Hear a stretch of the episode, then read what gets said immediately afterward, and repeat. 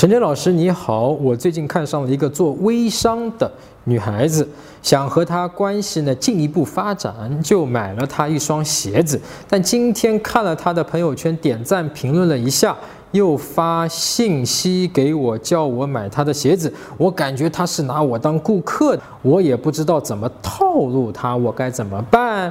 哎，为什么要套路她呀？你觉得这个做微商的女孩子比你高一等，她本来不会喜欢你，所以呢，你必须要用套路，她才可能有喜有可能喜欢你吗？所以你要套路她，其实没有必要的啊。这个你可以直接的告诉她，就是说，哎，你知道吗？之前其实我买你那双鞋子啊，其实是想要跟你这个彼此呢认识一下。那么我觉得我对你这个人挺好奇的。啊，挺想去更多的了解你。我也单身，我不知道你是不是单身，你可以直接去说的，这样就完全就撇清了说我接下来还会不会买你这样的一个鞋子的问题。因为女生现在不知道，她觉得你是真的去买她那个鞋子，觉得她的鞋子好，她的这个生意好，她这个卖的东西好，所以呢，她既然看到你买了一双，你又挺热情的，她觉得哎，我再给你推荐，对他来说是正常合理的，对吧？好，我们具体来看一下啊，这个聊天记录。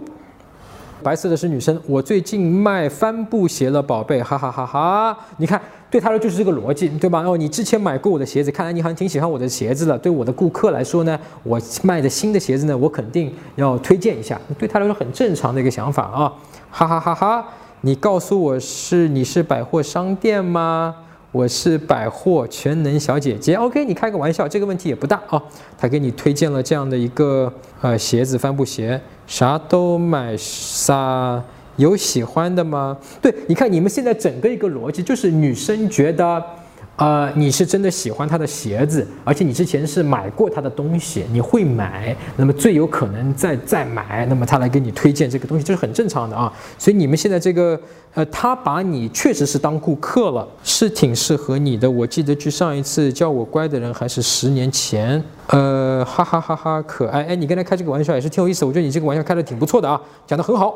你是这十几年头一次叫我乖的女人，看来你是不是老头派来找我认亲的？老天，老天，OK，呃，买我帆布鞋，乖。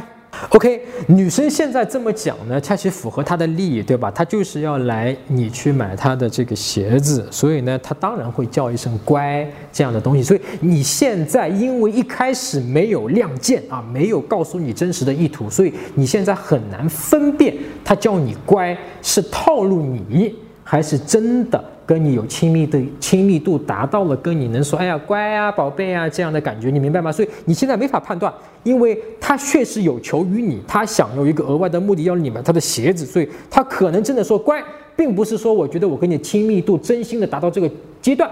这个步骤啊，这个程度，而是说我想你去买我的鞋子，而你前面跟他开玩笑，他也可以认为说他前面跟你说的那个乖奏效了，所以你对这样的一个微商，你必须在前面跟他亮清楚见。